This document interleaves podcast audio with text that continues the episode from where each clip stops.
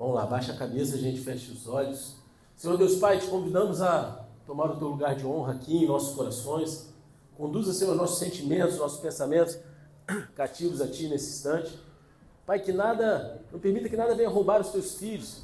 Que haja cura, libertação, conversão, transformação. E que eles saiam daqui diferentes do que entraram, Pai. Que a Tua palavra penetre no coração deles e assim como uma semente no solo fértil, gere frutos, frutos esses que permaneçam, frutos, Pai, que venham crescer saudáveis. Em nome de Jesus, desde já, eu repreendo todo espírito contrário a teu, toda conversa paralela, toda falta de atenção, toda andação desnecessária, tudo aquilo que vem para roubar os teus filhos. Pai, bate em retirada agora em nome de Jesus. E pela tua misericórdia nós clamamos, conceda nos céus abertos e manifesta a tua glória nesse lugar, em nome de Jesus. Amém. Glória a Deus. Então vamos lá. A gente está começando uma nova temporada da série do primeiro livro de Samuel, né? É, que eu falei assim, ela é dividida em algumas. Né, ela é subdividida, a gente começou e a gente veio falando sobre a vida de Samuel. E agora a gente vai falar sobre a ascensão e queda de Saul. E essa é a continuação da série que a gente fez sobre a vida de Samuel. A gente terminou essa série lá no capítulo 8, no domingo passado, com Israel pedindo a Deus um rei. Assim como todas as outras nações tinham um rei, Israel queria um rei também.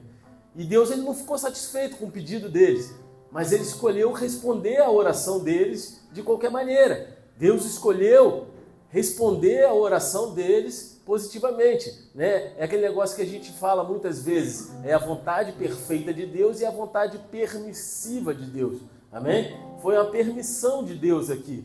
Né? Então, uma das lições que a gente aprende com isso é que a gente deve ter cuidado com aquilo que a gente pede, porque Deus ele pode responder positivamente. E quais serão as consequências disso? Né? Quando a gente deixou pela, pela última vez o livro, primeiro livro de Samuel, o povo de Israel estava pedindo a Deus esse rei. Deus ele não estava satisfeito. E agora, finalmente, a gente vai descobrir o que acontece a seguir. Quem quer ir comigo aí? Dá um amém. Então, abra a palavra de Deus no primeiro livro de Samuel, capítulo 9, versículo 1. Quem for achando, dá um eita glória aí, bem pentecostal. Se você não tiver Bíblia, pega a carona na telinha. E se você não tiver achando, abre em qualquer lugar e faz cara de que achou. Mas fala assim, meu Deus! Amém? Ninguém achou, nem não achou. Tá todo mundo na telinha? Essa que é a parada? Quem olhar para a telinha também agora fala, eita glória! Vai, fala. Vocês são banho preguiçosos, tudo querendo ver na telinha, né? Vocês tomam jeito, rapaz. Misericórdia. Vamos lá. Havia um homem entre o povo da tribo de Benjamim chamado Quis. Ele era filho de Abiel, neto de Zeror, bisneto de Becorate e trineto de Afias. Quis era um homem abastado e muito influente em sua região. Tinha ele um filho chamado Saul, um belo jovem. Nenhum outro havia entre os filhos de Israel mais bonito do que ele. Os rapazes mais altos chegavam apenas à altura dos seus ombros. Certo dia aconteceu que algumas jumentas que pertenciam a Quis, o pai de Saul, se desgarraram e fugiram. Então Quis pediu a Saul: Filho, chama um dos criados e vai à procura das jumentas desgarradas. Percorreram toda a região montanhosa de Efraim e vasculharam a terra de Salissa mas não as encontraram. Seguiram pelas terras de Salim, contudo as jumentas também não estavam lá. Então atravessaram todo o território de Benjamim, e mesmo com todo esse esforço não as acharam. Chegando ao distrito de Zuf, sugeriu Saul ao servo que o acompanhava: Vamos voltar, caso contrário, meu pai deixará de pensar nas jumentas e começará a se preocupar conosco. Amém? Só até aí por enquanto. A gente vai até o final do capítulo, mas por enquanto é só até aí. A passagem de hoje é sobre a providência de Deus. A providência de Deus simplesmente significa a maneira incrível como Deus supervisiona todas as coisas para prover ao seu povo. Amém? Vocês compreenderam o que é que eu repito? Compreenderam o que é que eu repito? Querem? Amém ou não? Repita. Vocês estão. Quem está aqui? Está vivo? Estou pregando para a igreja avivada? É pentecostal, meu irmão. Pode dar cambalhota, gritar, sair correndo. Vamos embora. Só não joga as cadeiras para cima, cai na cabeça de alguém e vai dar processo.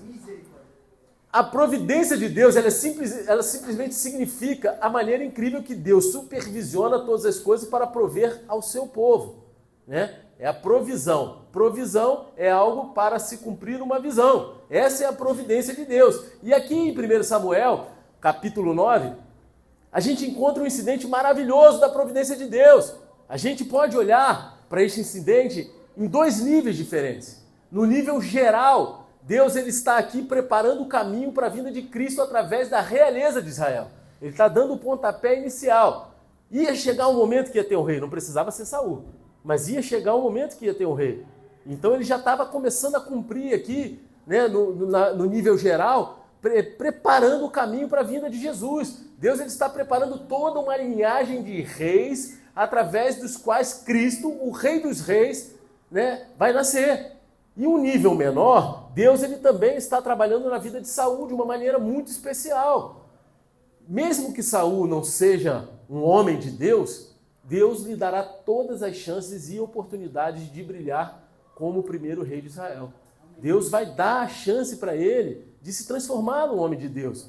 Deus vai dar todas as chances que ele precisa para ser um homem de Deus. E ao olharmos para Deus trabalhando na vida de Saul, a gente aprende algumas verdades muito importantes sobre como Deus trabalha em cada uma de nossas vidas também. Tem um sentimento? Tem um sentimento? Olha, olha. Eu estava tava no silêncio, eu falei, rapaz, cadê o sentimento? E às vezes, a gente pensa que Deus só trabalha nos grandes e espetaculares momentos da nossa vida. Né? Que nem eu falei aqui, às vezes a gente fica esperando, como Elias, que Deus esteja agindo em coisas grandiosas.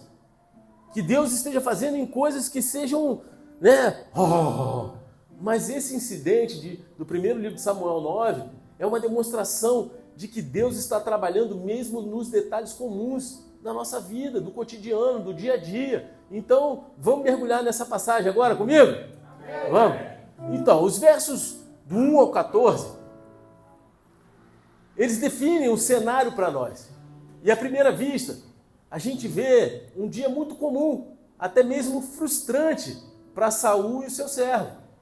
Algumas jumentas foram lá e, e, e desapareceram, se desgarraram. E o pai de Saul quis, ele quis que Saul fosse atrás das jumentas. Não é isso? Olha o trocadilho aí, coisa horrível, ninguém entendeu, não é só eu. Né? Quis, quis que Saul fosse, né? e envia Saul e o servo para procurá-las. Na verdade, quando você lê esses versos pela primeira vez, você pode se perguntar por que Deus inclui um, um evento tão trivial nessa na palavra dele. Por que Deus inclui algo assim, sei lá, né, meio sem pé nem cabeça? Pô, jumenta se desgarrar, o que isso tem a ver na parada? O que há de tão importante em procurar jumentas? E, no entanto, o que realmente vemos nesses versículos é um exemplo da mão de Deus e de como Deus está trabalhando mesmo nos detalhes mais comuns da sua vida. Mesmo nas coisas que você dá menos importância, Deus está ali agindo, Deus está ali trabalhando, Deus está ali participando de todos os eventos da tua vida. Amém? Primeiro de tudo, Deus está trabalhando em sua origem familiar. Cada um de nós tem uma história, um histórico familiar que trouxe para onde você está hoje. Eu podia falar até um negócio, não vou falar, não deixa eu falar. Vou falar que eu estou fazendo propaganda e ganhando da não. Esses dias eu estava fazendo uma pesquisa familiar minha, né, por causa dos, da, da, minha descendência italiana e tal, para ver a documentação e tudo. E aí tem um, tem um site, aplicativo e tudo, meu irmão, tu descobre, cara, a linhagem da tua família, meu irmão, até lá, pô, pré-histórico. O negócio é doido, tem. Depois pesquisa lá, não vou falar de público, que eu vou ficar dando moral para esses caras, não estão me dando dinheiro, rapaz. Se der dinheiro para a igreja, eu falo, né? Para mim eu não quero nada, não, mas se botar ali no gasofilácio, eu falo. Amém? Mas, cara, se você parar para ver, você vê que de repente você é parente aí de, de um monte de gente que tem histórias muito doida. E aí entra numa outra seara que eu não vou me aprofundar aqui, de cura, libertação, que se você for buscar, né, às vezes você vive, está revivendo aquilo que tua família plantou lá atrás e você não sabe, porque foi uma maldição familiar, uma maldição hereditária. Mas enfim, Cada um de nós tem uma história e um histórico familiar que trouxe você até aqui, onde você está hoje. Está nessa igreja aqui, foi algo que aconteceu, lá de trás, que veio te trazendo. Você pode ou não gostar do seu histórico familiar. Você pode odiar o histórico da tua família, você pode amar, né? Mas eu quero garantir que não é acidental. Nada do que aconteceu foi acidental. A gente lê em Atos 17, 26 o seguinte: De um só homem fez Deus todas as raças humanas, a fim de que povoassem a terra, havendo determinado previamente as épocas e os lugares exatos onde deveriam habitar. Você está entendendo? Deus ele colocou você em sua família por um motivo e ele está usando as suas circunstâncias para trazer os seus propósitos para a sua vida. É isso que ele está fazendo. Da mesma forma, Saul, em nossa passagem, ele não aparece do nada. Ele também tem um histórico familiar. Deus ele nos dá isso nos versículos 1 e 2. Ele fala: Havia um homem entre o povo da tribo de Benjamim chamado Quis. Ele era filho de Abiel, neto de Zeror, bisneto de Becorate e trineto de Afias.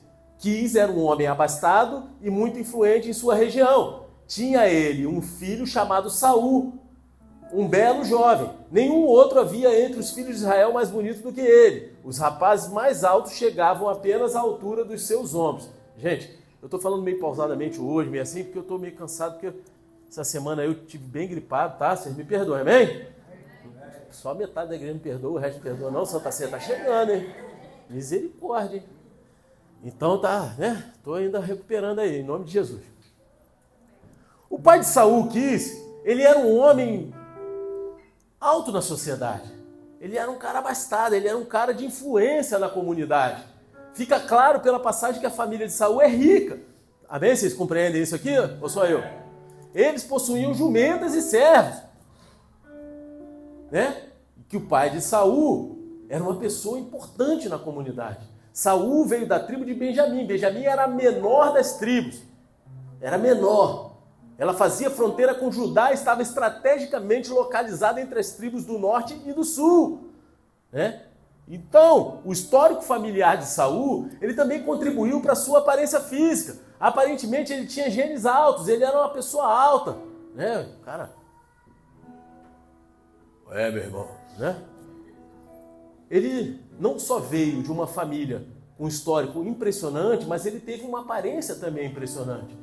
Saul, ele era um cara grande, mais alto do que qualquer um dos outros. Um comentarista escreveu o seguinte: ele fala sobre essa passagem o seguinte: se um rei deve ser distinguido por sua aparência física, então Saul é cada centímetro um rei. Vocês estão entendendo? Só que lá na frente a gente vai ver, né? Eu não vou dar spoiler, não vou dar. Vocês querem que eu dê spoiler? Só uma quer? Lá, quer ou não quer? Sim ou não? Ah, então eu dou spoiler. A gente vai ver lá na frente, quando Deus chama Samuel para ungir Davi, que ele não vê como os homens veem. Que Deus não vê o exterior, Deus vê o coração. Você vê o completamente o oposto um do outro. Saul é tudo que Israel gostaria em um rei, mas como a gente vai ver, ele não é o que Deus queria para eles. E é por isso que não vai funcionar no final. Deus ele não está apenas trabalhando em sua origem familiar, Deus ele também está trabalhando nas interrupções e contratempos da nossa vida. Os versículos 3 e 4 dizem o seguinte: Certo dia aconteceu que algumas jumentas que pertenciam a Quis, o pai de Saul, se desgarraram e fugiram. Então Quis pediu a Saul: Filho, chama um dos criados e vai à procura das jumentas desgarradas. Percorreram toda a região montanhosa de Efraim, vasculharam a terra de Salisa mas não a encontraram. Seguiram pelas terras de Saalim, contudo as jumentas também não estavam lá. Então atravessaram todo o território de Benjamim e mesmo com todo esse esforço não as acharam. Pobre Saul. Ele é enviado numa missão infrutífera em busca de jumentas perdidas na região montanhosa de Efraim. Olha que doideira. Às vezes a gente pega uma missão doida para fazer, o teu pastor, teu pai, teu líder, tua, tua esposa, né? Com esposa. Não, não, esposa não. Não problema pra mim. Às vezes dá uma missão difícil, não dá não? Fala aí, marido. Não tem? Não tem? Sim ou não? Concorda comigo, senão só eu que vou apanhar, pô. Vocês estão com medo, né? Vocês são tudo frouxos, né, cara? Brincadeira. Mas às vezes a gente pega as missões que são difíceis. Né? O cara, imagina, o cara foi atrás de jumentos, perdido numa região montanhosa. E ele seu servo viajam para cima e para baixo, por toda parte mas não consegue encontrar a jumenta em lugar nenhum. Quem aqui já enfrentou interrupções e contratempos na vida? Quem aqui estava vivendo algo que parecia estar aí no eixo e de repente foi desviado para uma missão na região montanhosa para buscar a jumenta, que não sabe nem por que está indo atrás daquela jumenta. Quem aí? Pode levantar a mão, sem vergonha. Isso ajudaria você a saber que Deus ele está trabalhando nessas interrupções e contratempos? Acho que sim, né? Deveria. Porque Saul ele pensou que estava apenas procurando jumentas, mas a mão de Deus estava trabalhando em sua vida, guiando o caminho dele. Amém ou não? Vocês estão comigo? Deus ele também está trabalhando nas pessoas que ele colocou ao seu redor. Nesse caso em particular, Deus usou o servo que foi junto com Saul. É só a gente ler do, do versículo 5 ao 10 que diz o seguinte: Chegando ao distrito de Zuf, sugeriu Saul ao servo que o acompanhava: Vamos voltar. Caso contrário, meu pai deixará de pensar nas jumentas e começará a se preocupar conosco. Entretanto, o servo lhe aconselhou: Nessa cidade mora um homem de Deus que é muito respeitado. Tudo o que ele diz acontece com certeza. Vamos até lá. É bem possível que nos possa orientar quanto ao caminho que devemos seguir. Mas Saul ponderou ao criado: Se formos, que ofereceremos ao homem? O pão já acabou no alforge, e nada mais temos a oferecer pelos préstimos desse homem de Deus. O que podemos fazer? O servo pediu a palavra e ofereceu a Saul. Ocorre que ainda tenho comigo cerca de três gramas de prata, que darei com prazer ao homem de Deus, e ele nos ajudará em nossa jornada. Está entre parênteses aqui. Nos tempos antigos em Israel, quando uma pessoa desejava saber a vontade de Deus, costumava dizer: Vinde, vamos ao vidente porquanto naquela época se chamava o atual profeta de vidente, né? entendendo que hoje o que falam de vidência não tem nada a ver com o profeta. Né? Então, vidência, vidente, não é de Deus, mas o profeta, homem de Deus, sim. Amém? Então Saul ele replicou ao seu servo: Falaste bem, vamos então. E chegaram à cidade onde morava o homem de Deus. Saul ele ficou desanimado com a busca e pronto para voltar para casa. Ele já estava cansado, uma busca incessante. Ele não achava nada. A jumenta tinha perdido, meu irmão. Cara, tu vê o tamanho da jumenta? Cabe no meu bolso. Não, né? A jumenta é grande, né? Meu irmão, os caras não achavam de jeito nenhum a jumenta, né? Devia estar desolado. Ele deve ter pensado, rapaz, já virou churrasco. Se fosse no Brasil, tinha virado churrasco mesmo. Não é não? Estava fazendo uma festa aí. E ele pronto para voltar para casa. Mas aí então o servo dele vem e sugere: vamos lá ver o homem de Deus que mora na cidade próxima. Né? E a palavra vidente aqui, né, que foi falado, era a palavra para profeta. E quando Saul ele objeta que eles não têm nada para oferecer ao profeta, mais uma vez o servo vem e pondera: Ó, eu tenho um dinheiro escondido aqui que, ele, que a gente pode usar para esse pagamento, para ofertar na vida do homem de Deus. Né? A gente não vai chegar de mãos vazias. Né? Então o servo faz a sugestão certa e tem os recursos necessários para que a jornada continue, assim como Deus havia planejado. E você pode se perguntar sobre algumas das pessoas que Deus colocou em sua vida. Mas fica tranquilo, Deus está trabalhando nas pessoas que Ele colocou ao seu redor. Deus levanta as pessoas para te abençoar, para te ajudar, para até para te atrapalhar um pouquinho às vezes também, né? Porque você está indo para o caminho errado, a maneira que Ele tem de te jogar para outro lado, meu irmão, né? Só não pode ser teimoso. E Deus, cara, ele usa até o ímpio para abençoar o justo. Eu poderia aqui contar o testemunho de como foi meu casamento pela milionésima vez, mas não vou fazer isso, vocês já estão cansados de ouvir. Amém? Ah, não vem com que seja, todo mundo já sabe de qual é salteado, não sabe? Não sabe? Olha para mim, Lu. Pode mentir na cara de Deus, não. Não sabe? Misericórdia. Quem quer que fale, levanta a mão. Quem não quer que fale, levanta a mão também. Então eu vou falar. Fala, meu irmão. Não, ela não quer que fale. Vou falar rapidinho. Então, a gente. Vocês estão rindo, né? Vocês não prestam, cara. Misericórdia. Vou orar mais pela vida de vocês. Então, cara, a gente orou para casar, a gente noivou, fez tudo certinho. E quem ia pagar o nosso casamento é o sogro, que é o pai da noiva que paga esse negócio, né? Só que meu sogro era, era taxista e estava com câncer. Então as reservas que ele tinha para fazer isso, ele começou a, a, parar de trabalhar, tinha que gastar dentro de casa, fazer as coisas e acabou a reserva.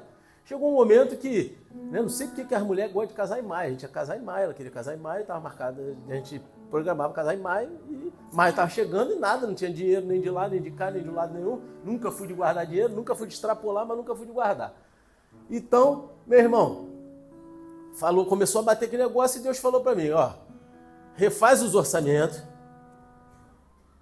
e corre atrás, que eu vou fazer a minha parte. Faz a parte de vocês que eu faço a minha. A gente fez, começou a ver a entrada de cartório, fazendo negócio. Cara, eu vou te falar, o bagulho não vingava, né? Parecia que não ia rolar e tal. E quando chegou, já tinha passado maio, a gente já estava em junho. Aí eu entrei na sala da, lá da, da minha chefe, lá de onde eu trabalhava. Eu trabalhava no cartório. Aí ela olhou assim para mim: Ué, você não ia casar esse ano? Querendo me zombar, né? Eu falei: Ia, já tá enganando a menina, né? Eu falei: Eu? Não, aí eu contei a história triste, né? Quem não tem dinheiro conta história, não é isso? Eu contei a história. Não tinha dinheiro, tinha que contar a história. Era verdade, cheguei e falei, né? E, cara, naquele momento ali ela baixou a cabeça, anotou um valor no papel e me mostrou. E aquilo ali foi o valor exato que a gente precisava para pagar o casamento. A gente completou só o dinheiro do vestido, alguma coisa assim, né?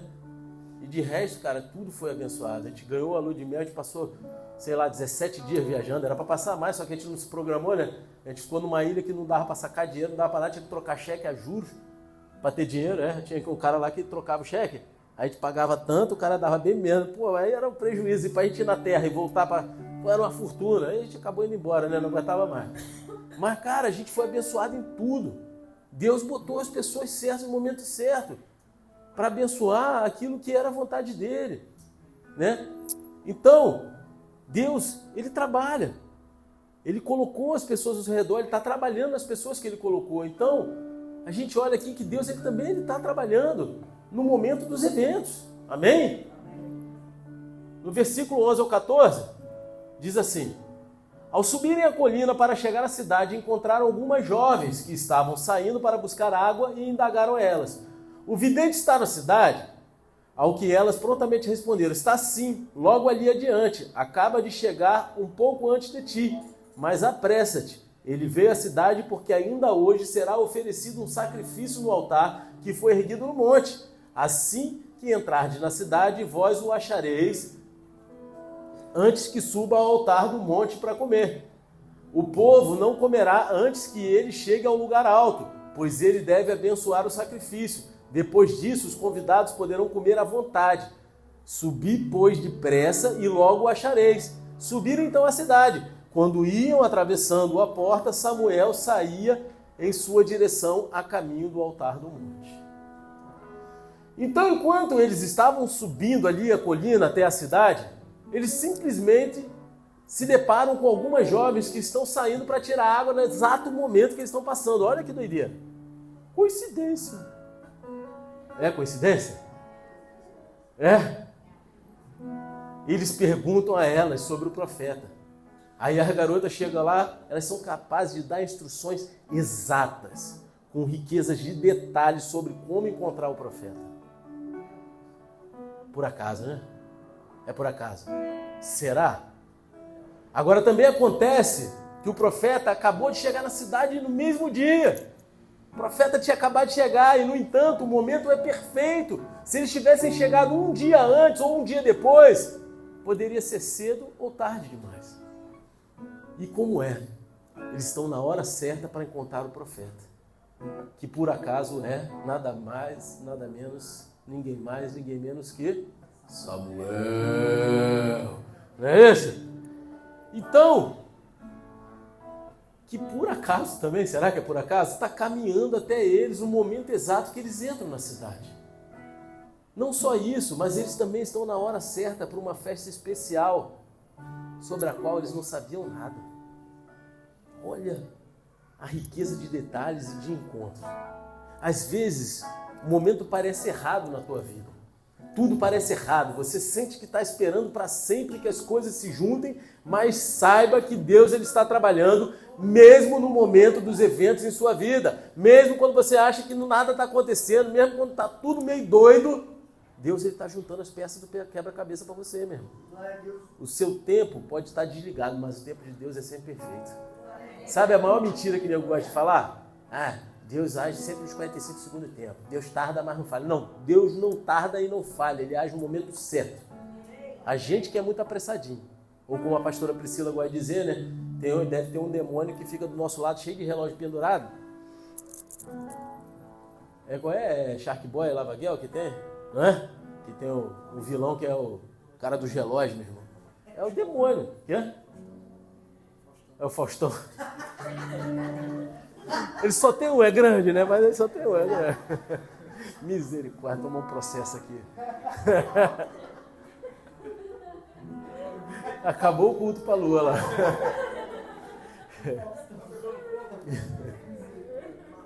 O tempo de Deus é perfeito, cara. Não tem erro. Deus, ele está trabalhando no seu passado familiar, ele trabalhou no seu histórico familiar. Deus, ele está trabalhando nas circunstâncias, das interrupções e contratempos da sua vida. E Deus, ele está trabalhando também nas pessoas que ele colocou ao seu redor. Deus, ele está trabalhando nos momentos que os eventos estão acontecendo. Grande parte da vida parece comum e simples. E é, mas tudo bem, porque Deus ele está trabalhando mesmo nos detalhes mais comuns da sua vida. Assim como Saul procurando jumentas, podemos sempre vê-lo com a mão dele conduzindo todo o tempo lá. Mesmo que você não esteja enxergando, a mão de Deus está te conduzindo, ela está conduzindo as circunstâncias ao redor. Então para de se perguntar. Hoje eu estava conversando com uma pessoa né, sobre tudo que eu passei né, com a minha cirurgia. Cara, se você for parar, parece uma lamentação. Só que eu falei para ele, cara, eu, eu não reclamo não, cara. Sabe por quê? Tipo, claro que eu gostaria de treinar jiu-jitsu como eu treinava antes, remar, fazer tudo.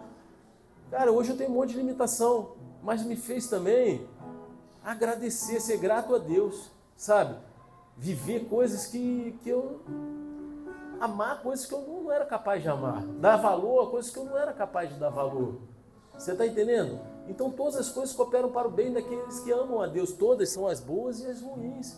E Deus está agindo em todas as nossas vidas. Quando eu tive a doença aqui, eu podia ter pego. Cara, minha família pegou Covid três vezes cada um, meu irmão. Era doideira. Deus falou para mim: vai lá, faz a obra, vai para a rua. A gente estava toda quinta-feira aqui, não estava? Entregando lanchinho para a galera da barreira sanitária, fazendo é, coisa aqui. Pá, todo dia de manhã eu fazia café com o pastor. Aí tem gente, ah, sinto saudade de café com pastor. Os últimos eu parei de fazer que tinha três pessoas, meu irmão. Pô, não é porque essas três pessoas não valem a pena, que essas três pessoas já tinha até pastor, não era ninguém daqui. Tô brincando, tá? Mas era quase isso. Então, tipo assim, fiz programa na rádio e Deus falou: você não vai pegar. Eu dormia do lado e falei: como é que você sabe que você pegou e não era assintomático? Cara, porque no período que eles estavam com, com Covid, eu fazia exame de tudo quanto é jeito mesmo. Eu ia lá na. Pô, era nariz, era furo no dedo, e vamos embora, meu irmão. Sabe? Então, cara, tem que entender que Deus está trabalhando em todo o tempo. Você tem que se permitir olhar e ser grato por tudo que você está passando por tudo que você viveu, por tudo que, que se complementou na tua história. Porque hoje você é quem é por tudo que você já passou, senão você não seria quem você é. Você está entendendo? E Deus ele te conduziu, porque Ele estava te forjando em cada momento. Ah, pô, seria tão bom para mim se eu nunca tivesse me perdido nas drogas, é metido com tráfico de droga, feito um monte de coisa. Tem gente que está aqui assim, caraca, esse pastor é doido. É, todo ano eu conto meu testemunho. Esse ano já foi, já? Foi esse ano, né? Então agora é só ano que vem, meu irmão. Então, o quê? Foi ano passado? Foi ano passado? Ih, então esse ano tem. Então, cara, sabe? Mas se eu não tivesse passado por tudo isso que eu passei, eu não seria quem eu sou hoje. E Deus estava me forjando para esse momento, para eu estar aqui. Porque talvez se eu fosse um cara que não tivesse toda essa bagagem, essa carga de vida, hoje eu não, não teria casca grossa e condições de estar vivendo o que eu vivo. Então, fica tranquilo, Deus está no comando de todas as coisas. Ele não gosta de te ver sofrer, ele não gosta de ver ninguém sofrer. Mas ele está usando todas as circunstâncias para nos forjar e fazer crescer. E quando a gente enxerga isso, a gente deixa de sofrer. Não quer dizer que você não fique triste em alguns momentos, mas quer dizer que ele sanda o teu sofrimento com a alegria da salvação porque você consegue contemplar a mão dele te conduzindo até nos momentos mais difíceis da tua vida. Você começa a dar valor a cada quilômetro de estrada que você anda. Eu que ando de moto, então, meu irmão, né, tem, fiquei um período aí quase em depressão, né? Minha moto tá três meses parada, meu irmão, sem dinheiro para consertar. Mas tá lá. Deus me abençoou, o pastor Rafael ganhou uma moto, não tem carteira de motorista para moto deixou a moto comigo, cara. Tô aí, tô com a vermelhinha embaixo. Não é minha moto, cara, mas já me deu alegria. Mistura de tristeza com alegria, que a moto é fraca, eu tento acelerar, não vai. Mas não vou reclamar, porque eu tenho que ser grato a Deus. É, glória a Deus. Amém? Então, cara, Deus ele está lá todo o tempo, mesmo que você não esteja vendo. É que nem um quadro que tem um monte de lugar por aí que até está banalizado, mas é a pura verdade. Às vezes, no momento difícil da tua vida, tu não está enxergando Deus. E aí você olha para ele, só tem uma pegada, mas não é a tua, é porque Deus está te carregando no colo, meu querido. Entendeu? É a pegada dele. E você não está nem caminhando e não está sentindo, e acha que está pesado. E agora, os versículos 1 ao 14 dessa passagem, elas nos dão um exemplo da mão de Deus guiando as nossas vidas. Só que os versículos 15 ao 17 nos dão uma visão dos bastidores disso tudo. Né? A gente está falando sobre a providência e o plano de Deus hoje, e essa espiada nos bastidores nos diz três coisas muito importantes sobre o plano de Deus para a sua vida. Quem quer ouvir isso aqui? Glória a Deus, vocês estão ficando mais espertos, né? Tá, tá ficando bom. Em primeiro lugar, o plano de Deus ele precede as circunstâncias atuais. Deus ele planejou tudo de antemão. Em outras palavras, você nunca entra em um engarrafamento. E aí Deus vai lá e tem que criar um plano para você sair desse engarrafamento. Ou um plano para você. Você está entendendo? O plano de Deus precede as circunstâncias atuais. Às vezes você reclama. Pô, minha moto está quebrada. Pô, Será que se a moto tivesse boa, eu não teria já feito uma viagem que não era para eu fazer? E aí tinha me acidentado ou passado por algo que não era para fazer? Começa a parar para pensar. Plano de Deus. Qual é o plano de Deus? Às vezes fura o pneu, ninguém guarda a glória a Deus quando fura o pneu, né? E eu nunca vi um pneu furar na frente do borracheiro, você já viu? Misericórdia, né? Se, se furar na frente do borracheiro, tu ainda fala, pô, não vou parar nesse não, que foi ele que jogou o prego. Eu duvido que não, meu irmão. Uma vez, não, deixa eu parar, vou botar essa história. Uma vez eu estava voltando, quarta, era terça-feira de carnaval. Eu parei em, eu estava vindo do Rio, parei em Maricá, na casa de um, de um casal de pastores amigo nosso. Eu e o pastor, a gente parou lá. Não tinha sarinha, era só o Davi. A gente parou lá e ficou lá, lanchou tal, não sei o que, começou a escurecer. Vamos embora. A gente veio por dentro ali, de, né? Pá, aquela estradinha boa pra caramba. Meu irmão furou um pneu. No escuro Pô, não sei, cara, quem foi o abençoado que inventou de botar aquelas. aqueles. Como é que é o nome? Step, que é aquele biscoitinho, meu irmão. Pô, não serve pra nada aquilo, meu irmão. Aí, pô, eu olhei aqui, nunca nem tinha novinho o Step. Mas, pô, já não tava muito bom, que eu nem olhava para ele, tava lá escondido, né? Ah. Aí botei o Step. Cara, mas era tanto buraco, tanto buraco que eu devagar no sapatinho para achar o borracheiro. Mas terça-feira de carnaval à noite, Ninguém tem aberto, não está aberto nada, né? Tudo escuro. Aí arrebentou também o step. Glória a Deus, né? Mas Deus deve ter livrado de alguma coisa maior, cara. A gente ligou para o casal, o casal deu um jeito, foi lá, arrumou um step que cabia, a gente botou, foi um negócio lá. Chegamos, dormimos lá na casa, tomamos café da manhã, tivemos o mesmo momento de comunhão. Dia seguinte saí, rodei a cidade inteira para arrumar. Não mais um pneu, mas dois pneus. É o jeito, voltei para casa. Você está entendendo? Então, cara, às vezes, em vez de a gente reclamar, a gente olhar que Deus está trabalhando nas circunstâncias e tem um propósito nisso. Primeiro livro de Samuel, capítulo 9, versículo 15, diz assim: No dia anterior à chegada de Saul, o Senhor havia revelado isso a Samuel. Deus já tinha preparado tudo, já tinha revelado toda a situação, Deus já tinha dado pano de fundo para Samuel. Saul e o servo pensaram que estavam apenas procurando por jumentos. Mas antes de chegar à cidade, Deus já havia revelado a sua vontade a Samuel. Você pode se perguntar o que você está fazendo no momento presente, como que eu cheguei aqui, para onde eu vou, de onde vieram, para onde vão, o que comem. Sexta-feira, Globo Repórter. Tenha coragem. O plano de Deus ele precede as suas circunstâncias atuais.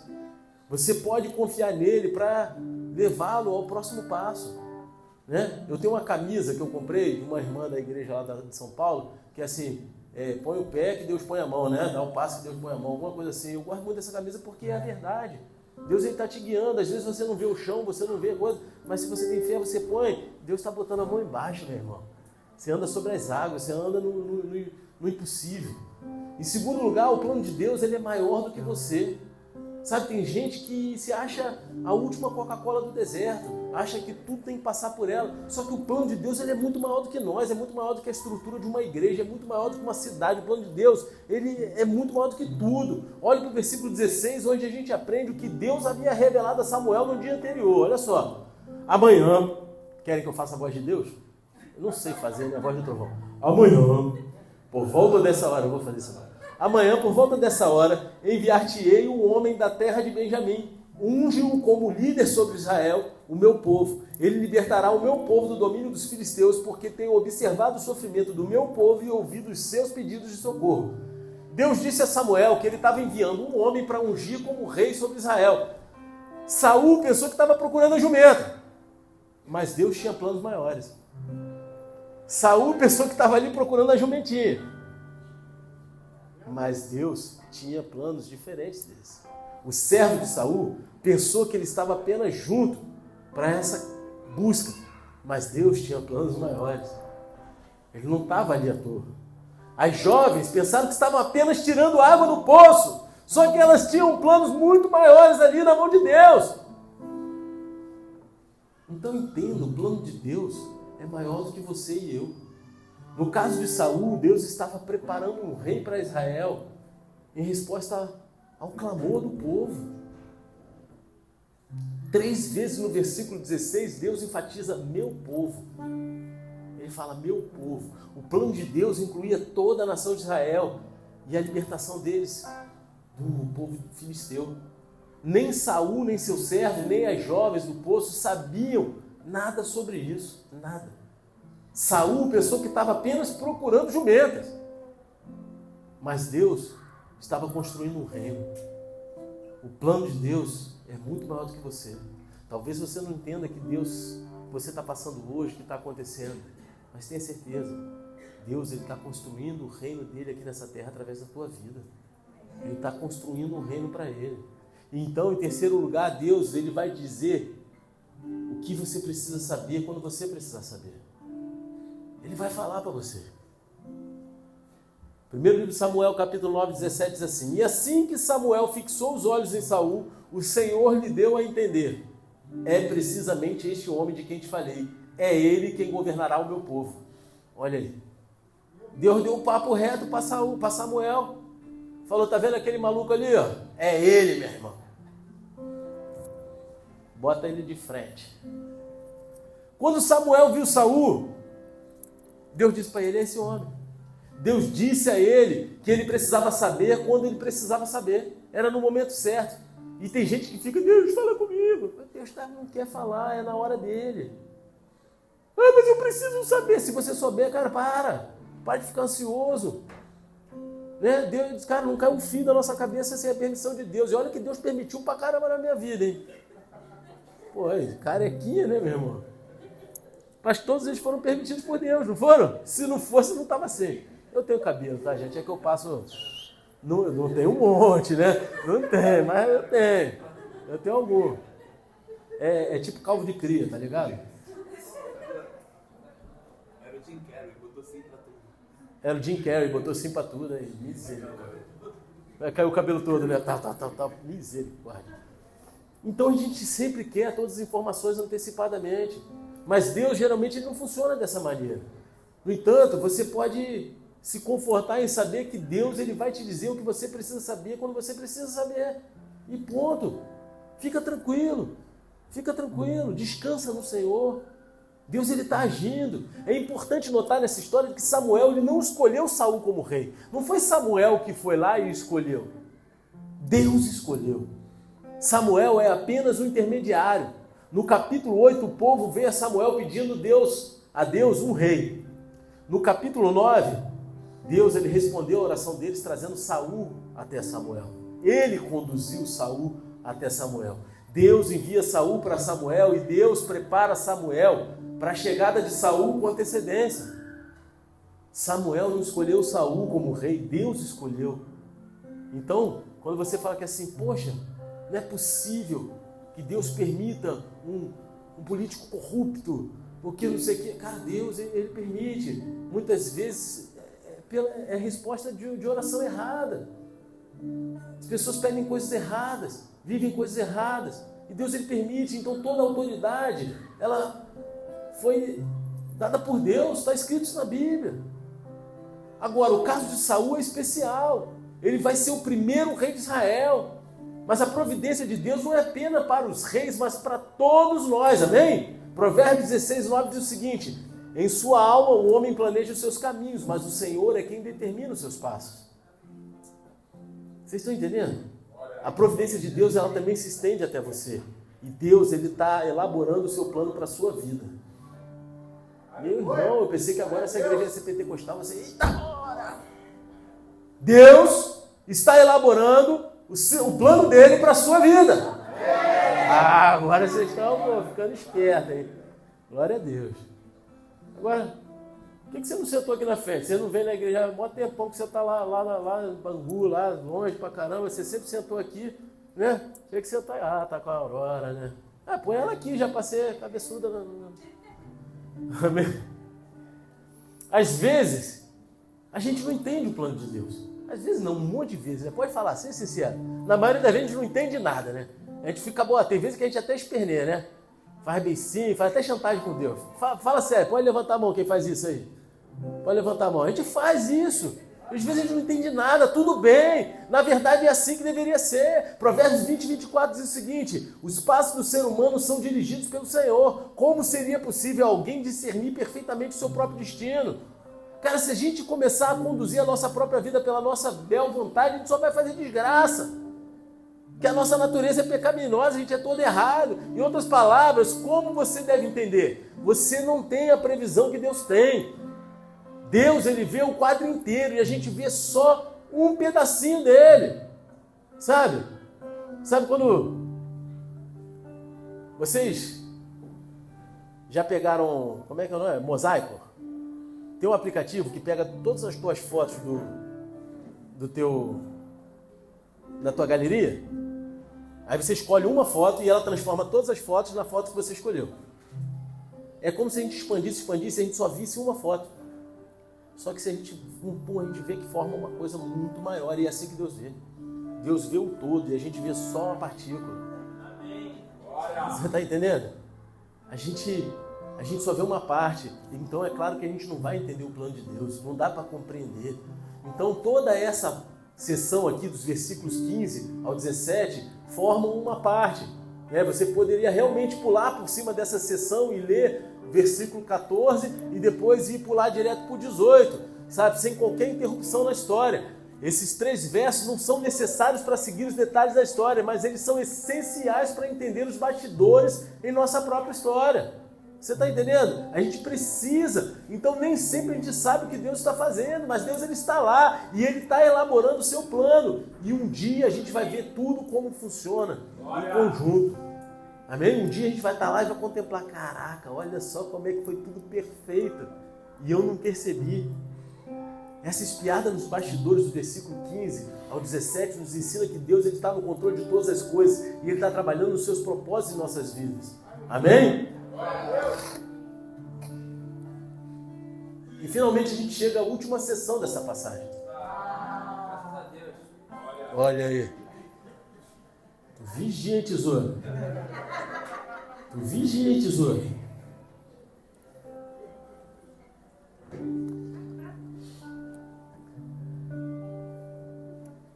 A última parte dessa história é uma nomeação divina que Deus definiu para Samuel e Saul.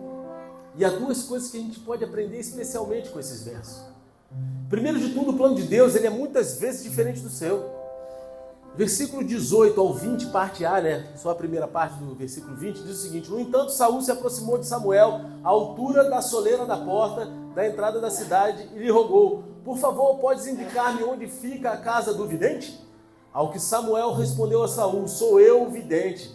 Sobe adiante de mim ao lugar alto onde está o altar, pois hoje comereis comigo. Amanhã, ao raiar do dia, eu te esclarecerei tudo quanto hoje preocupa o teu coração. Quantas jumentas que se extraviaram de tuas mãos, já há três dias, já há três dias, não te aflijas por elas, eis que já foram encontradas. Olha aí. Não te, ó, fica na moral, vai lá, come comigo, não te aflija não, que eu estou ligado na parada toda. E essa jumenta aí que tu tá boladão, já encontraram já, meu. Tá três dias aflito com esse negócio, mas já está resolvido. Saul, ele vem até Samuel para perguntar a ele sobre a jumenta. Mas antes que Samuel, Samu, Saul possa dizer uma palavra, Samuel diz a ele que as jumentas já foram encontradas e o envia para uma festa. Tá ligado? Ninguém tinha falado nada, cara. Samuel, Saul não tinha falado nada para Samuel da jumenta. Mas Samuel já chega e fala: Ó, oh, cara, tu, eu vou falar com você amanhã. Para tu ver como é que Deus também não vai falar da hora que tu quer, não, meu. Né? Não é assim. Eu quero que me fale e fala agora. Não vai funcionar, meu irmão. Não vai. Aí fala, ó, vai para a festa lá. Em outras palavras, não se trata das jumentas. Nunca foi sobre jumentas. Olha aí, dá até a camisa, né? Nunca foi sobre jumentas. É? Vamos fazer a camisa? Nunca foi sobre jumentas. O plano de Deus era diferente Saul. Não se tratava de jumentas. Samuel diz a Saul: De manhã eu vou deixar você ir e vou te contar tudo que está afligindo teu coração, tudo aquilo que está te afligindo, eu vou, eu vou falar para você. Embora nunca nos digam o que estava no coração de Saul, Deus ele sabia e Deus confirmou que ele sabia através de Samuel. Deus, ele conhece os seus planos também. Ele sabe o que está no seu coração e parte disso é bom e se alinha com os planos dele. Parte disso não é tão bom e precisa ser deixado de lado, mas não é encorajador, cara. A gente saber que Deus ele conhece o nosso coração, mesmo que os planos dele possam ser diferentes do nosso. Não é bom? Quem acha bom também? Ah, pensei que só eu achava bom. Eu falei, rapaz, que eu sou maluco então, né? E Samuel continua dizendo a Saul: E a quem pertencerá tudo o que é precioso Israel, senão a ti e a toda a família de teu pai? Saul, espantado, respondeu prontamente: Porventura não sou eu um simples benjamita e menor das tribos de Israel? E não é a minha família a menos importante entre todos os clãs da tribo de Benjamim? Sendo assim, por que o Senhor está me dirigindo essas palavras? Samuel diz que todo o desejo de Israel é para Saul e sua família. E essa é a linguagem do rei. É linguagem de reinado. Israel desejava um rei e agora Samuel revela que esse desejo será realizado em Saul. É isso que ele está botando aqui. Saul ele não está pronto para isso. Então ele protesta. Mas eu sou de Benjamim. A gente é uma tribo pequena. A minha tribo é a menor de Benjamim. Né? Saul tenta se sabotar. Saul ele puxa lá a história da tribo dele duas vezes nesse verso, sem saber que Deus já tinha falado para Samuel que ele estava enviando alguém da tribo de Benjamim. Deus já tinha falado, ó, Samuel, estou enviando Benjamita para você. O cara que eu estou enviando é um Benjamita. Saul estava protestando contra o plano de Deus e, ironicamente, o protesto de Saul foi, na verdade, a confirmação de que o plano de Deus estava certo o tempo todo. Essa é a primeira coisa que a gente aprende nesses versos. O plano de Deus ele é muitas vezes diferente do nosso. Muitas vezes. Mas aqui está a segunda coisa: o plano de Deus é sempre melhor do que o seu. Pode ter certeza disso, cara. Versículo 22 a 24 diz assim: Então Samuel tomou gentilmente a Saul e o seu servo e os conduziu ao salão de festas e lhes ofereceu um lugar de maior honra, a cabeceira da mesa, onde estavam assentados cerca de 30 proeminentes convidados. Em seguida, Samuel dirigiu-se ao cozinheiro e solicitou: Serve aquela porção de carne que te recomendei que separasses. E o cozinheiro imediatamente trouxe a coxa do animal preparado com tudo o que estava sobre ela e a depositou diante de Saul. Em seguida disse a Samuel: Eis aqui está diante de ti o que fora reservado. Come, pois, te foi guardado para essa ocasião, a fim de que comesses na companhia de muitos ilustres convidados. Assim Saul comeu com Samuel naquele dia. Saul recebeu um lugar de honra e uma porção especial de comida que foi reservada especialmente para ele. Acontece que toda festa ela foi feita para ele, amém? Em homenagem a ele. Foi tudo preparado de antemão, mesmo que ele não soubesse. Sabe? Foi a festa surpresa. Quem já ganhou uma festa surpresa aí? É, é isso que, que aconteceu aqui. A parte especial para Saul foi deixada de lado do momento em que Samuel disse: Eu chamei convidados. Eu não sei qual é o plano de Deus para a tua vida, meu filho. Você pode nem sempre ter o assento de honra ou a melhor porção de comida durante a sua caminhada. Você pode não conseguir muitas das coisas que o mundo mais valoriza por aí. Mas eu sei de uma coisa: os planos de Deus para você são sempre melhores. Deus diz lá em Jeremias 29, antes: cadê o crente? Cadê os crentes que sabem de cor? Jeremias 29, 11. Porquanto somente eu conheço os planos que determinei a vosso respeito, declara Yahvé, planos de fazê-los prosperar e não de lhes causar dor e prejuízo, planos para dar-vos esperança e um futuro melhor. Esses são os planos de Deus. Agora, essas palavras foram originalmente escritas para Israel, mas eu acredito que elas sejam aplicáveis para todos nós, todos aqueles que creem em Jesus. Se você está em Cristo, Deus ele está trabalhando na sua vida para o seu bem e para a glória dele. Então, sim, o plano de Deus geralmente é diferente do nosso. O plano de Deus, na maior parte das vezes, ele vai contra aquilo que está dentro do nosso coração. Mas o plano de Deus é sempre melhor que o seu. Abaixa a cabeça e fecha os olhos em nome de Jesus. Ao invés de perguntar por quê, muda a pergunta para quê. E você vai entender que é para a glória dele. Muitas de nossas vidas são apenas eventos comuns do dia a dia. Muito do que a gente vive, ele é feito de momentos comuns do dia a dia que não parecem ter nenhum significado especial. Às vezes a gente fica desanimado com as interrupções, com as distrações, com as frustrações, com os contratempos. Às vezes você sente que está andando em círculos e não vai a lugar nenhum. Em outras palavras, muito da vida é como procurar jumentas. Muito do que a gente vive é como se estivéssemos procurando jumentas. Saul pensou que estava apenas procurando jumentas, mas ele fazia parte de algo muito maior. Ele estava procurando jumentas e Deus estava construindo um reino. Às vezes parece que a gente está apenas procurando jumentas também, andando e fazendo coisas comuns sem sentido. Mas também fazemos parte de algo muito maior. Nós também fazemos parte do reino que Deus está construindo nessa terra. Aleluia.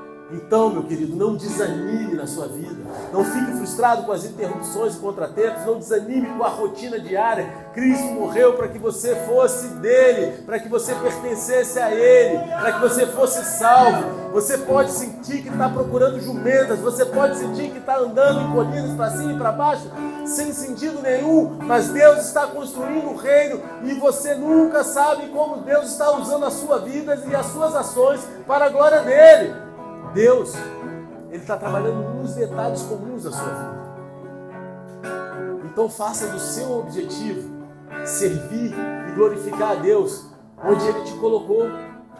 Eu gostaria que você ficasse de pé nesse momento, de olhos fechados, mas de pé. E eu gostaria de fazer duas orações. A primeira oração é com você que talvez tenha entrado aqui pela primeira vez hoje, ou você já tenha vindo aqui, já esteja frequentando essa ou outra igreja. Mas você entendeu que o primeiro passo que você precisa dar para fazer da tua vida um objetivo de servir e glorificar a Deus é reconhecer Jesus como teu único Senhor e Salvador, entregar a tua vida para Ele. Você deseja fazer essa oração entregando a tua vida para Jesus essa noite? Coloca a tua mão no teu coração e repete essa oração comigo, em nome de Jesus. Senhor Pai, Senhor Pai, me perdoa, me perdoa por todo o tempo, por todo tempo que andei longe de Ti. andei longe de Ti. Mas essa noite Mas essa noite eu entrego eu entrego meu coração meu coração no Teu altar no Teu altar e reconheço e reconheço Jesus Cristo, Jesus Cristo, aquele aquele que morreu na cruz por mim que morreu na cruz por e ao mim terceiro dia e ao terceiro dia ressuscitou, ressuscitou, é o meu único é o meu único e suficiente e suficiente Senhor e Salvador. Senhor e Salvador. Pai, Pai, escreve meu nome escreve meu nome no livro da vida no livro da e me vida conduza e me conduza até a até a eternidade. eternidade. Em nome de Jesus. Em nome de Jesus. Amém. Continua com a tua mão no teu coração. Eu vou vou orar pela tua vida. Senhor Deus Pai, eu apresento essas vidas aqui que se renderam a Ti, reconhecendo o Teu senhorio sobre eles, Pai. Livre de toda a retaliação do inferno. Conduza o Senhor pelo, debaixo da Tua mão consoladora, com a convicção que estão sendo guiados por Ti. Pai, coloca os Teus anjos acampados ao redor deles, Pai, em nome de Jesus.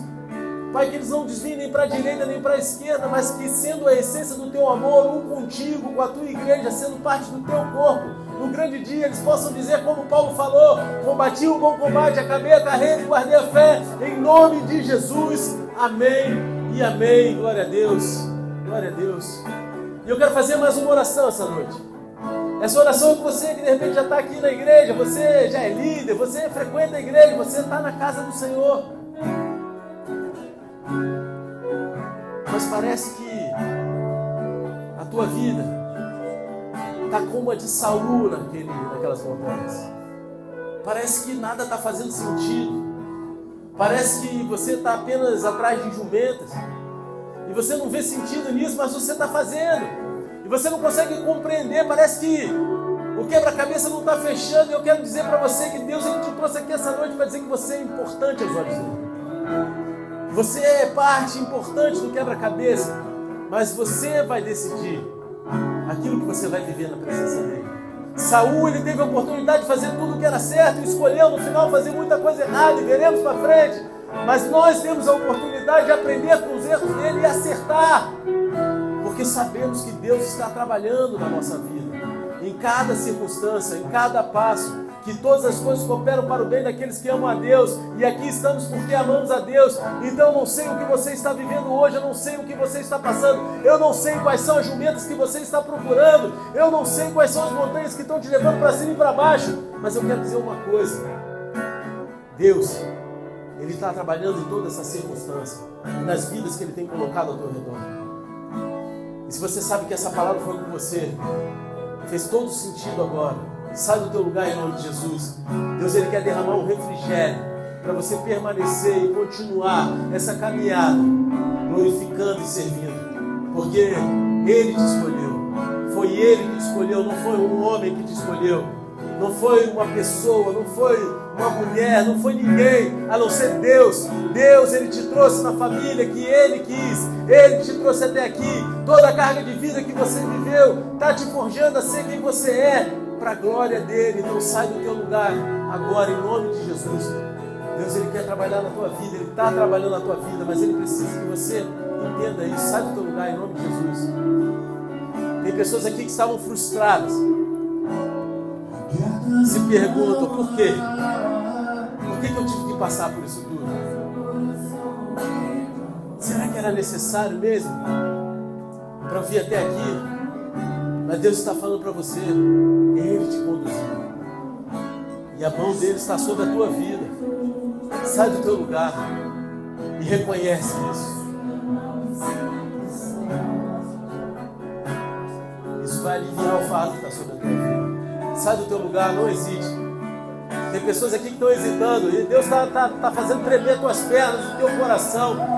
Tem pessoas que estão sentindo um calor intenso por dentro. Sai do teu lugar agora, porque Deus ele quer derramar o bálsamo, ele quer derramar a alegria necessária para a próxima estação. Há um tempo novo para ser vivido aqui para frente, e ele precisa de você pronto e convicto de que Ele está trabalhando na tua vida para o seu bem, que os planos que Ele tem para você são muito maiores do que você possa imaginar. Então sai do teu lugar, não se lamurie, não murmure, não reclame daquilo que você está passando. Apenas abençoe as vidas, apenas abençoe aquilo que você está vivendo, apenas glorifique o nome dEle, porque Ele está no controle de todas as coisas. Creia nisso.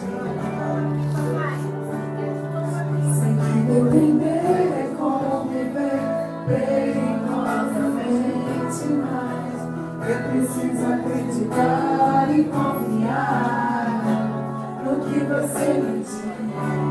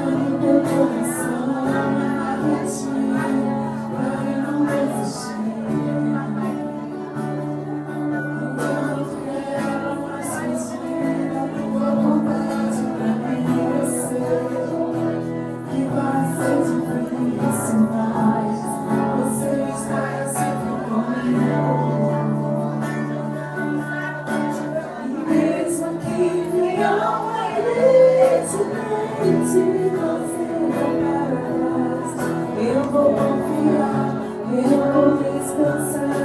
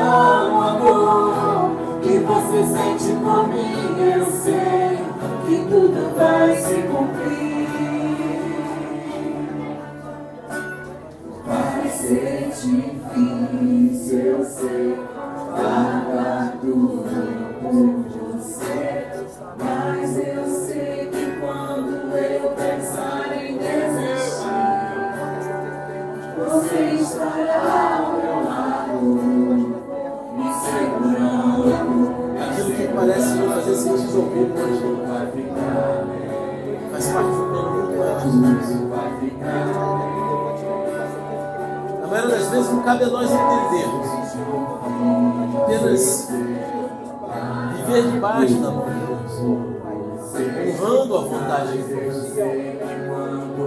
E isso nos conduz às peças. Permanecer é necessário. Não se sinta perdido. Deus está falando que tem pessoas aqui que estão se sentindo meio perdidas. Parece que você está meio sem rumo. Só que Deus, Ele está te conduzindo. Tudo isso faz parte do plano muito maior plano de fazer o bem e não o mal de gerar prejuízo. Plano de